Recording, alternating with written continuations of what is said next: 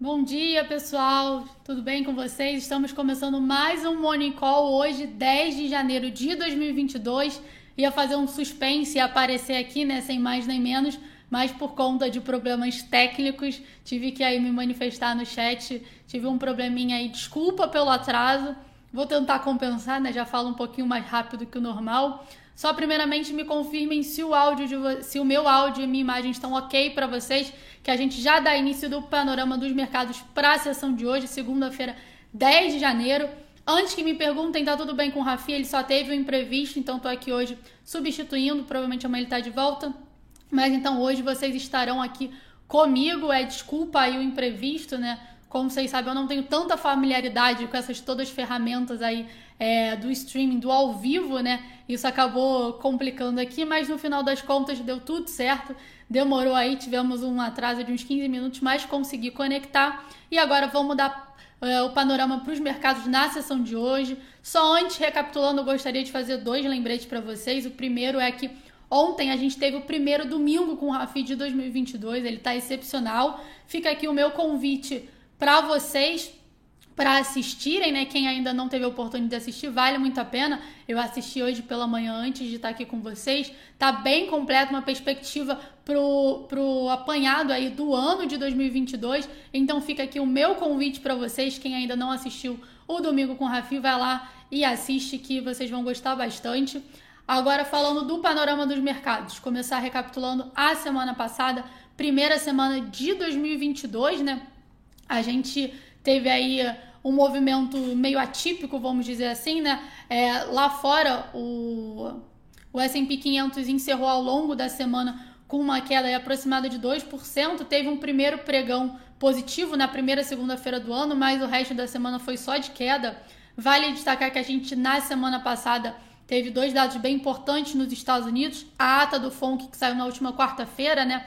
Onde acelerou, aumentou as expectativas de três altas na taxa de juros nos Estados Unidos ainda esse ano. E a ata do FONC né, já mostrou aí uma possibilidade de elevação na taxa de juros por lá mais rápido do que o mercado esperava já na reunião de março. Além disso, na última sexta-feira a gente teve os dados do payroll, a gente teve uma criação de postos de trabalho abaixo do esperado, mostrou criação de 199 mil postos, é, enquanto a expectativa era de 450 mil postos de trabalho, bem abaixo do esperado, quase metade. Mas ainda assim, na contramão, a gente teve queda na taxa de desemprego, que ficou em 3,9%, e a gente teve aumento nos ganhos médios por hora.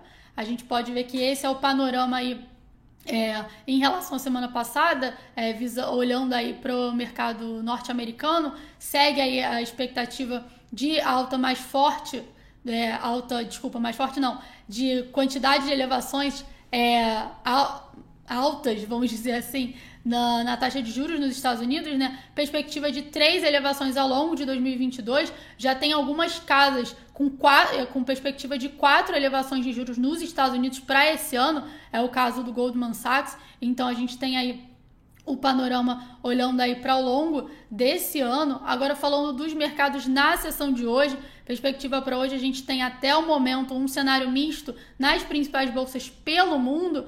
É, nos Estados Unidos, os futuros de Nova York vão operando sem um viés único. A gente tem o S&P 500 com uma leve queda de 0,07%, o Dow Jones com leve alta de 0,02% e o Nasdaq com uma queda um pouquinho mais forte, mas ainda assim nada fora do normal para esse horário, queda de 0,32%. Já na Europa, as bolsas vão operando majoritariamente em queda. A gente tem Eurostox caindo 0,3%, FIT com queda de 0,13%, CAC e o DAX com queda aproximada de 0,3%. Já na Ásia, feriado no Japão e uh, na China, bolsa fechou aí com alta de 0,5%. Então a gente vê aí que a perspectiva para hoje é um cenário misto, a gente não tem uma direção única das principais bolsas pelo mundo. Passando para as commodities, o petróleo vai operando ali próximo à estabilidade, né? Estava operando em alta, passou para o terreno negativo, segue com uma leve queda de 0,06%. O minério de ferro teve uma queda mais forte, o minério de ferro com vencimento, contrato futuro, com vencimento para maio de 2022, cotação em dólar, estava caindo aproximadamente 1,3%, com preocupação de que a disseminação da nova variante do coronavírus na China pudesse prejudicar a economia e reduzir a demanda pela matéria-prima.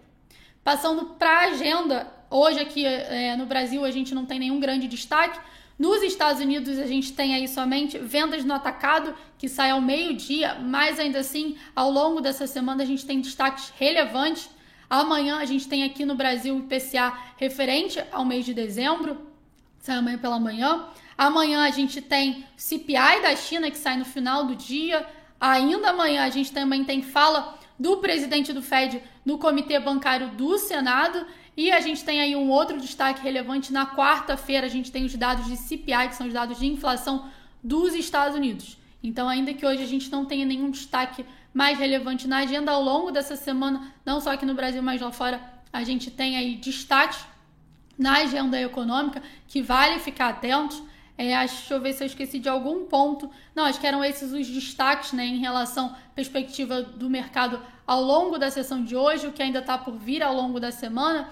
Em relação ao Brasil, o presidente Jair Bolsonaro falou ao longo do final de semana sobre a possibilidade de não ter reajuste dos servidores, mas ainda assim isso não foi discutido, foi apenas uma fala do presidente, mas que vale também ficar no radar. Agora eu vou compartilhar com vocês o meu gráfico do índice Bovespa e na sequência o gráfico do dólar, olhando aí mais com uma visão de curto prazo, né? Lembrando que o que o Rafi falou no domingo com o Rafi foi uma perspectiva aí visando é, o ano inteiro, né? Perspectivas para o ano de 2022. E aqui eu vou mostrar o gráfico olhando aí para os próximos pregões.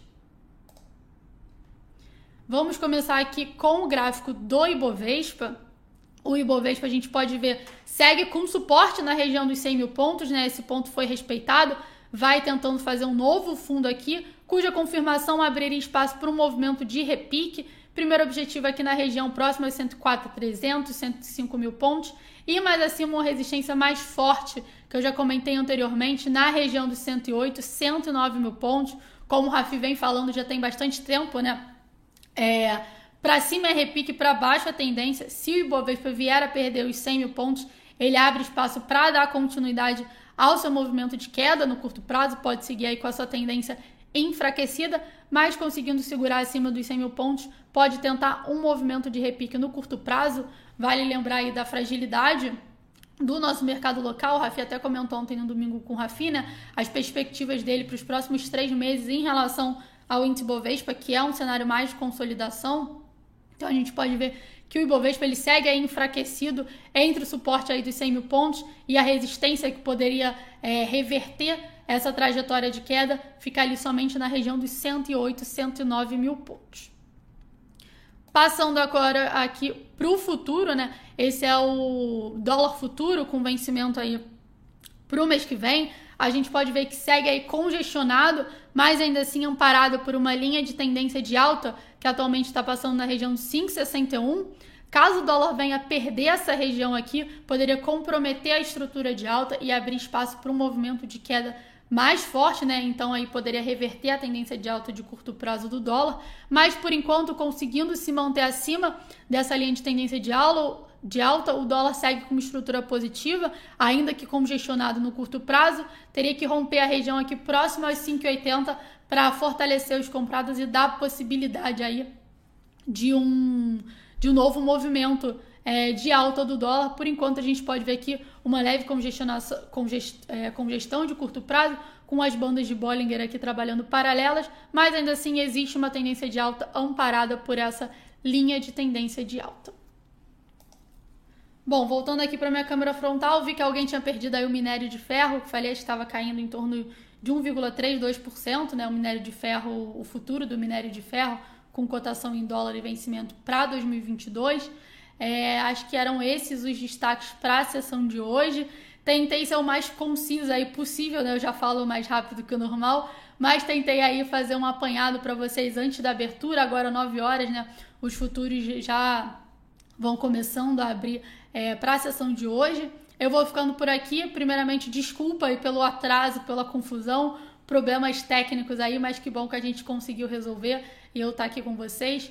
Bom, pessoal, esses foram os destaques do nosso Morning Call de hoje. Eu vou ficando por aqui. Um excelente pregão para vocês, uma ótima semana e a gente se vê por aí. Tchau, tchau.